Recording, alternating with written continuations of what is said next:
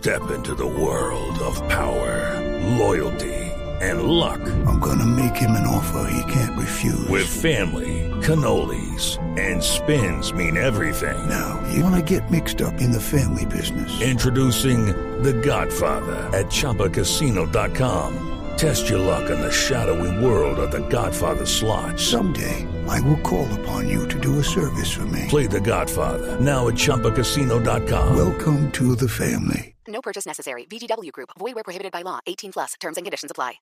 Por eso le tengo un invitado muy interesante a esta hora, que es el profesor Pablo de León, profesor de estudios espaciales de la Universidad de Dakota del Norte, que nos atiende a esta hora. Profesor de León, gracias por acompañarnos en Blue Radio.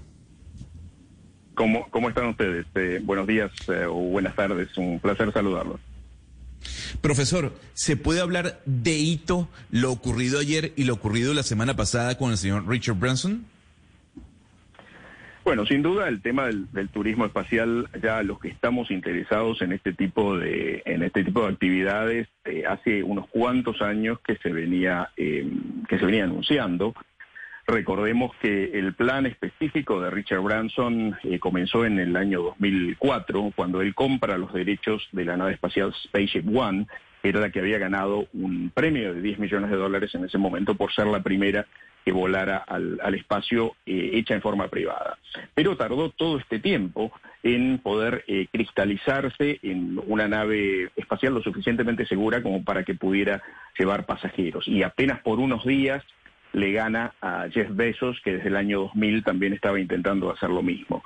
Eh, sin duda es un, es un antes y, un después en las actividades espaciales, porque recordemos que hasta hace poco este tipo de actividades eran exclusivas de los gobiernos eh, de, las, de las grandes potencias, como el caso de, la NASA en Estados Unidos o en Rusia, y ahora de repente vemos a estas empresas que ni siquiera son empresas demasiado grandes, ¿no? No estoy hablando de Amazon, pero sí de el caso de Blue Origin o de Virgin Galactic, son empresas pequeñas que han desarrollado estas, estas naves espaciales que de alguna manera eh, prometen o al menos posibilitan que eh, una parte de la población, digamos, que tiene los recursos para pagar estos, estos valores de ticket, ¿no? Eh, puedan al menos estar en el espacio por algunos minutos. Así que me parece, me parece eh, algo verdaderamente apasionante y que va a cambiar la perspectiva la perspectiva de la gente que va a tener la posibilidad de hacer estos vuelos. Profesor de León, aquí se abre una puerta que nos genera múltiples, eh, múltiples preguntas, pero una es, pues los seres humanos somos supremamente territoriales. Siempre que se va a pasar de turismo o se va a viajar a un lugar, uno dice, estoy pasando por el mar de, por el cielo de, por la tierra de. ¿Quiénes, ¿Quiénes son los dueños de los límites del espacio? Es decir, cuando uno sale al espacio, ¿quién traza esos límites? ¿Cómo, cómo, cómo es toda esa, eh, esa geografía o por decir eso, esos límites territoriales, quién los determina? Bueno, por suerte eh, hubo juristas muy eh, capaces al inicio de la era espacial, a principios de los años 60, que lograron crear un cuerpo de leyes y tratados donde eh, indican que el espacio y los cuerpos celestes son patrimonio común de la humanidad. Con lo cual, desde el inicio de la carrera espacial, se dijo, bueno, ningún país puede ser dueño de la Luna, ningún país puede ser dueño. De hecho, cuando la NASA llega en los años 60 como parte del programa Apolo, si bien plantaron la bandera, no pudieron decir, bueno, este va a ser el estado número 51 de los Estados Unidos, ¿no es así? Justamente porque existía estos, eh, existían estos tratados, estos acuerdos internacionales que, eh, previenen eh, la ocupación de, un lugar o del otro. Ahora, por supuesto, estas, estos acuerdos se hicieron en los años 60, cuando todavía no había posibilidades que las empresas privadas o los individuos pudieran acceder a ningún lugar en el espacio, solamente eran justamente estos gobiernos y estas agencias espaciales. Con lo cual, algunos países están pensando en revisar estos tratados para posibilitar que si bien no ser dueños de, una parte del espacio, eh, pero sí aprovechar sus recursos, ¿no? Aprovecharlos para minería, aprovecharlos para energía, etcétera, etcétera. Eso es algo que lo vamos a ver más en los próximos años y este vaya uno a saber de qué manera se va a resolver esto, ¿no? Posiblemente por la fuerza, posiblemente esperemos que por otros, por otros medios. Profesor, profesor, pero entonces precisamente ahí entra la pregunta siguiente, que es cómo evitamos esa sobreexplotación del espacio o la contaminación del espacio. O sea, ¿qué, qué, tipo de autoridad va a operar ahí? Porque si ese espacio, si es territorio, pues de nadie, eh, ¿quién se encarga de controlar esa explotación que podría haber o la contaminación o el nivel de contaminación? Sí, en realidad con el tema de contaminación ya hay una cierta contaminación que tiene que ver con lo que se denomina basura espacial, ¿no? que son restos de satélites o de cohetes que quedan en el espacio. Estos eh, usualmente están en órbita baja terrestre.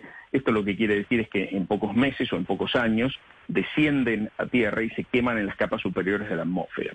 Ahora, en cuanto al tema de la contaminación que generan los cohetes, fíjese usted, por ejemplo, que el...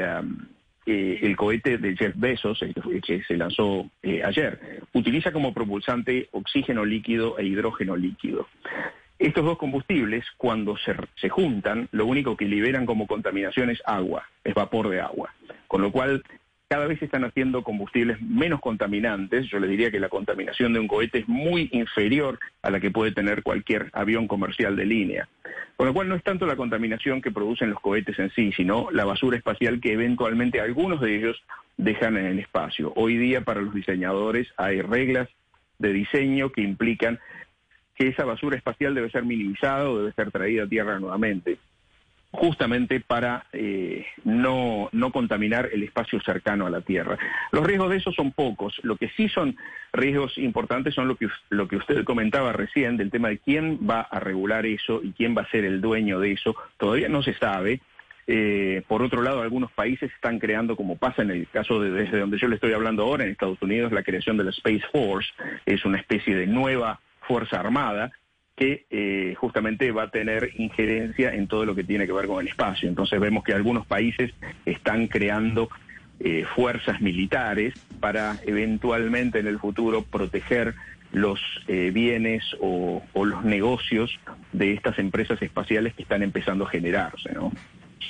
Claro. Profesor de León, hay algo que me llama la atención y es el tiempo de duración de cada una de las exploraciones, si podemos llamarlo así, tanto de la Jeff Bezos como la de Richard Branson, porque estamos hablando de 15 años, 12 años de trabajo, de esfuerzo, de conocimiento para tan solo disfrutar el momento por, 11 minutos. Eh, eh, entiendo que eh, la nave espacial, la New Shepard, tuvo 15 pruebas antes de lo que vivimos el día de ayer.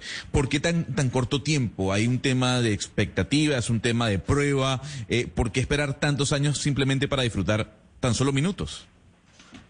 Bueno, estos son vuelos suborbitales eh, y como tal son simplemente un salto, es como si uno arrojara una, una piedra hacia arriba, ¿no? Mm, se, eh, traza una parábola en el, en el cielo y vuelve a caer. Esto es, es lo mismo, mientras que poner una nave en órbita implica un nivel de complejidad completamente diferente. Por eso, comparar una nave espacial como la que fue lanzada ayer o como la de eh, Virgin Galactic, compararla, por ejemplo, con la nave espacial de Elon Musk, es una nave que orbita la Tierra y como tal puede permanecer durante meses o eventualmente años en el espacio, hay una gran diferencia. Estas naves fueron específicamente desarrolladas para el turismo espacial y como tal son viajes extremadamente breves, donde solamente se, se puede experimentar la gravedad cero por tres o cuatro minutos y nada más.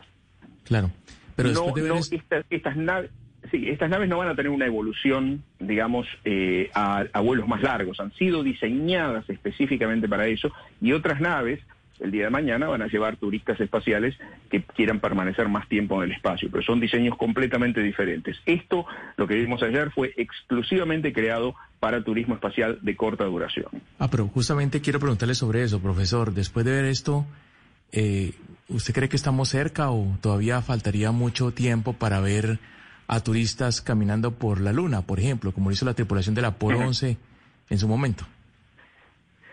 Bueno, eh, usted tenga en cuenta que hace prácticamente 50 años que los seres humanos no hemos vuelto a caminar en la superficie lunar. Cuando se termina el programa Apolo, eh, se concluye la etapa de exploración tripulada de nuestro satélite, que recién, en teoría, lo vamos a ver dentro de tres años nuevamente con el proyecto Artemis de la NASA, ¿no?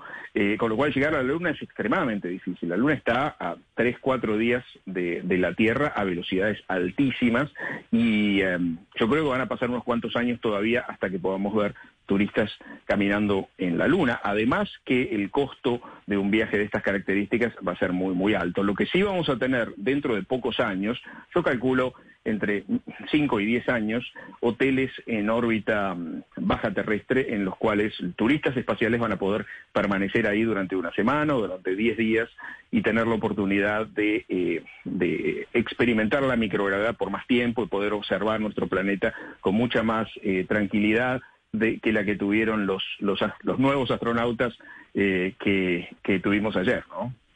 Pero mire, profesor de León, ayer viendo yo haciendo zapping, cambiando de canales por los eh, por las transmisiones, tanto la del Reino Unido como la de Estados Unidos, etcétera, etcétera, muchos de los expertos eh, decían que tal vez en las redes sociales aquellos que son críticos y que están diciendo que es que los millonarios gastándose la plata en esto, etcétera, etcétera, no eran conscientes de lo que significaba y lo que estaban logrando estos millonarios como Elon Musk y como Jeff Bezos en términos de desarrollo tecnológico, que no estamos dimensionando lo que significa significa esto, que es pensar y abrir la puerta para una vida más allá de la Tierra.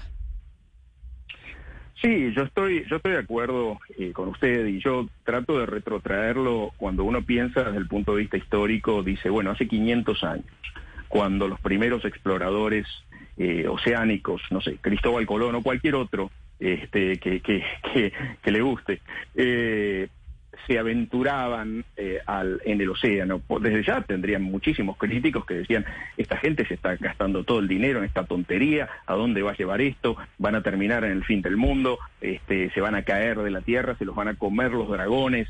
¿Qué, qué interés tiene esto? ¿Por qué no utilizan este dinero aquí para, para ayudarnos aquí en España o en Portugal a seguir nuestras cosechas o lo que sea? Y fíjese usted que pocos, pocas décadas más tarde, América se termina convirtiendo en el continente que le posibilitó a Europa seguir existiendo y seguir extendiéndose en el tiempo, porque todas las riquezas que encontraron, podemos, podemos hablar de mala vida y, y este, y, eh, y tomadas con, con, malos recursos, ¿no? Pero eh, lo que quiero decir es que uno nunca sabe cuando explora, cuando abre un, un nuevo lugar, a dónde, a dónde va a terminar o qué le va a posibilitar ese lugar. Y creo que el espacio nos está mostrando esa nueva frontera que yo estoy convencido que, va a estar eh, que va a estar eh, que va a ser conquistada por los seres humanos para que podamos eh, encontrar los recursos que están escaseando aquí para la vida en la tierra. Yo creo que es fundamental en este momento de la historia humana que exploremos el espacio y que utilicemos los recursos. De lo contrario, la vida en la Tierra se va a ver en serios, serios peligros eh, en las próximas décadas. Eh, va a ser fundamental que nosotros extraigamos recursos del espacio para poder seguir adelante con, con nuestra existencia.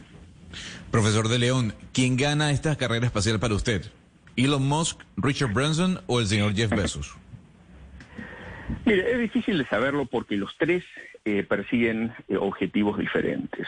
En el caso de Elon Musk, él está pensando en la conquista del planeta Marte, que yo les diría que es el objetivo más eh, difícil de, de conseguir, pero por el otro lado eh, si hay alguien que lo puede conseguir, va a ser Elon Musk, con sus recursos y las capacidades de su equipo técnico y de él mismo. En el caso de Jeff Bezos, tiene la intención de conquistar el espacio cercano a la Tierra, la órbita baja terrestre, con grandes estaciones espaciales que puedan albergar miles y miles de personas que quieran vivir y trabajar en el espacio. En el caso de Virgin Galactic y Richard Branson, es un interés de turismo espacial eh, más, diría, más breve, eh, crear de alguna manera una extensión de su imperio eh, de, la marca Virgin con em, con este, que tiene con líneas aéreas y, con otros eh, con otros elementos con lo cual creo que son objetivos diferentes. Y algo que tiene de interesante el espacio es que perdonando la, la broma hay espacio para todos Está la posibilidad de que cada uno vaya y haga el proyecto que, desea realizar. Así que este, desde ya que les, les deseo a ellos tres este, lo, mejor, porque en definitiva van a terminar siendo beneficios para todos nosotros aquí en la Tierra. Lo vemos con Elon Musk, con el caso de Starlink, la red de satélites, de miles de satélites en órbita terrestre que le van a posibilitar a tener Internet a todos los rincones de, la Tierra. Eh, y muchísimos otros beneficios que, que vemos diariamente que son derivados de la actividad espacial y que muchas veces no se ven porque los que estamos en esto hacemos un mal trabajo en transmitir cuáles son esos beneficios a, la vida de todos los ciudadanos aquí en la Tierra. Pues profesor Pablo de León, jefe del Departamento de Estudios Espaciales de la Universidad de North Dakota, gracias por habernos atendido y por hablar con nosotros de este tema maravilloso que es el espacio que a veces parece ciencia ficción, pero ya no lo es tanto. Feliz resto de día para usted. Muchas gracias, eh, muy, muy amables. Hasta luego, buen día. It's time for today's Lucky Land Horoscope with Victoria Cash. Life's gotten mundane, so shake up the daily routine and be adventurous with a trip to Lucky Land. You know what they say. Your chance to win starts with a spin.